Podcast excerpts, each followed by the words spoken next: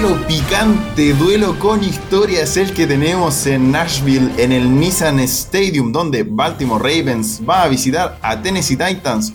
Un partidazo de domingo por la mañana.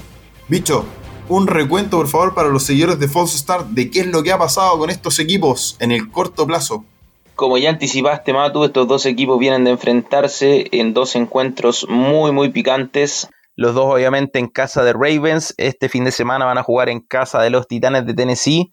Sin embargo, las dos victorias del año pasado de visita cayeron del lado de los de Mark Bravel en un partido en playoff donde dieron totalmente la sorpresa a los Titans con Derrick Henry. Le pasaron absolutamente por encima a los Baltimore Ravens. Todavía recuerdo ese día cuando prendí la televisión. Iban en el tercer cuarto y era una paliza tremenda, no lo voy a creer. Luego esta temporada se sacaron muchas conclusiones, se dijo que los Ravens no estaban hechos para dar vuelta a un partido, sin embargo si se ponían por encima eran prácticamente invencibles. Vino este año, se pusieron encima contra los Titans y les dieron vuelta al partido. En overtime ganó nuevamente Tennessee con un nuevo touchdown de Henry. Hay mucha tela que cortar, hay cosas que se han desmitificado y no sé cómo lo ven ustedes. Yo creo que es un recontra partidazo, tal vez el mejor de esta serie de Wildcard.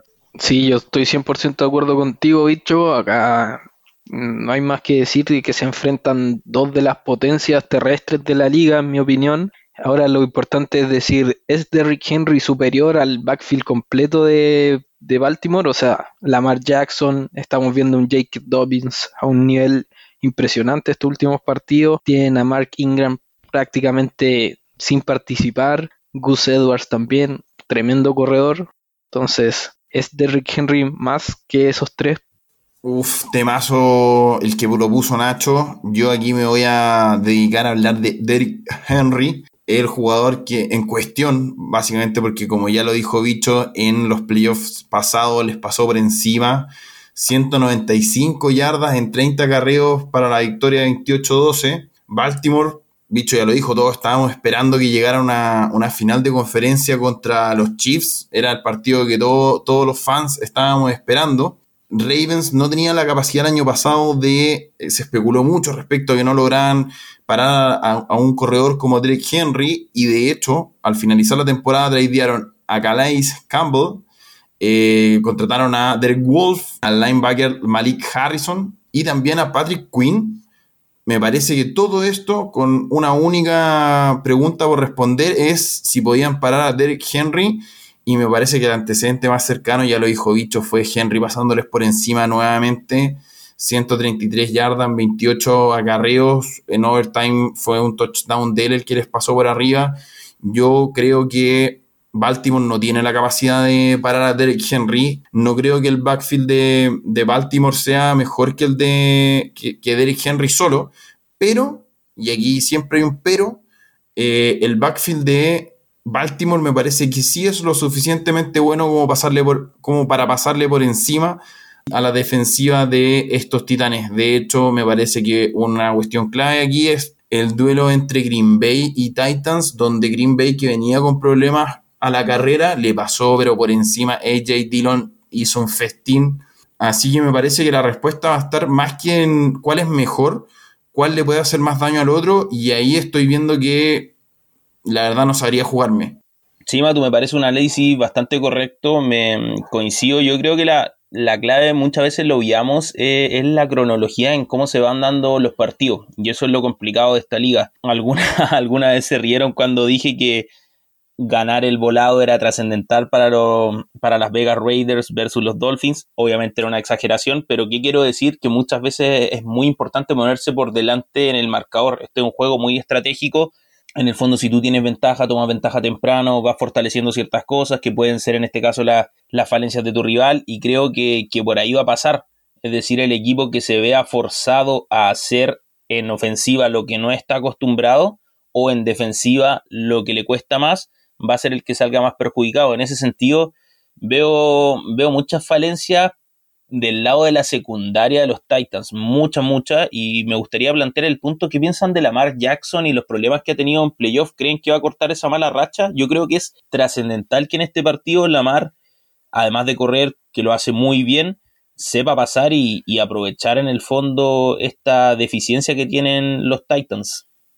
Yo creo que por ahí pasa el juego, la verdad, bicho. Creo que el desempeño de Lamar Jackson es fundamental.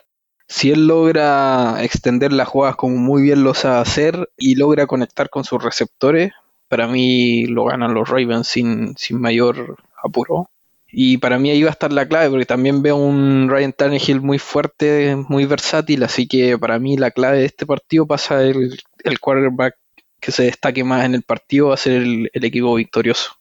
Yo quiero poner unos antecedentes antes de dar mi argumento, y es que, bueno, Lamar Jackson me parece que no, es sin lugar a duda un gran quarterback de la NFL. De hecho, en temporadas regulares, dominador absoluto, tiene un récord de 37 es el quarterback que menos se demoró en la historia de la NFL en lograr las 30 victorias, incluso antes que Pat Mahomes.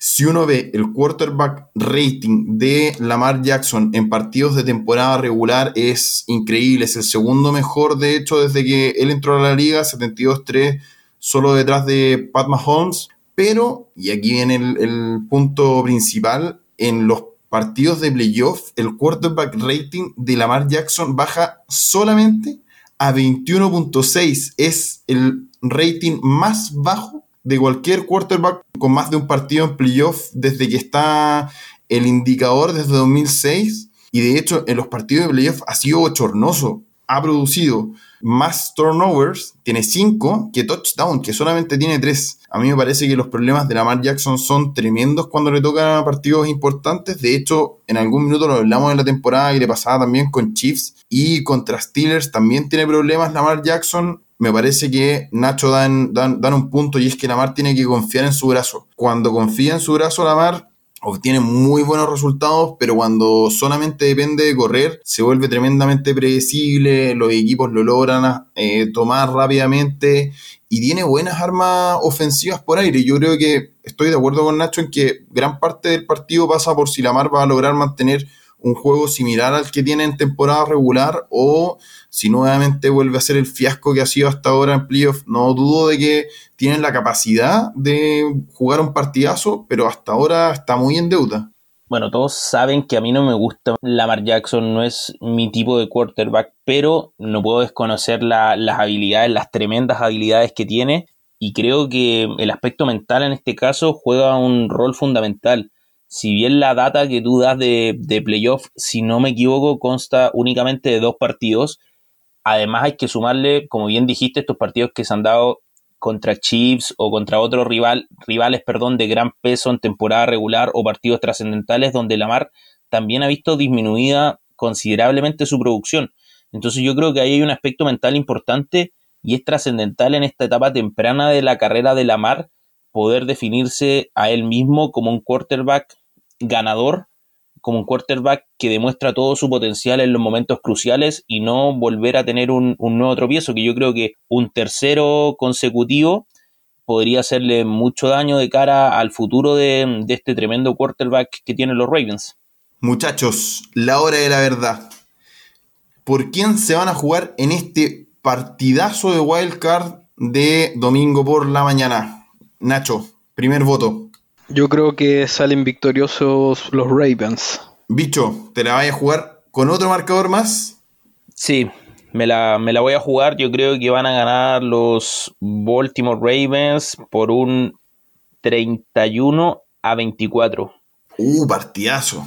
Yo me la voy a jugar con una victoria de Titans. Me parece que voy a quedarme con Derek Henry y con el pésimo rendimiento que ha demostrado hasta el día de hoy en partidos importantes Lamar Jackson. Así que ya lo saben, el staff de False Start votó a favor de Ravens 2 es a 1. Así que los vamos a esperar la próxima semana para saber el resultado de este tremendo partido, el mejor partido de Wildcards de este fin de semana.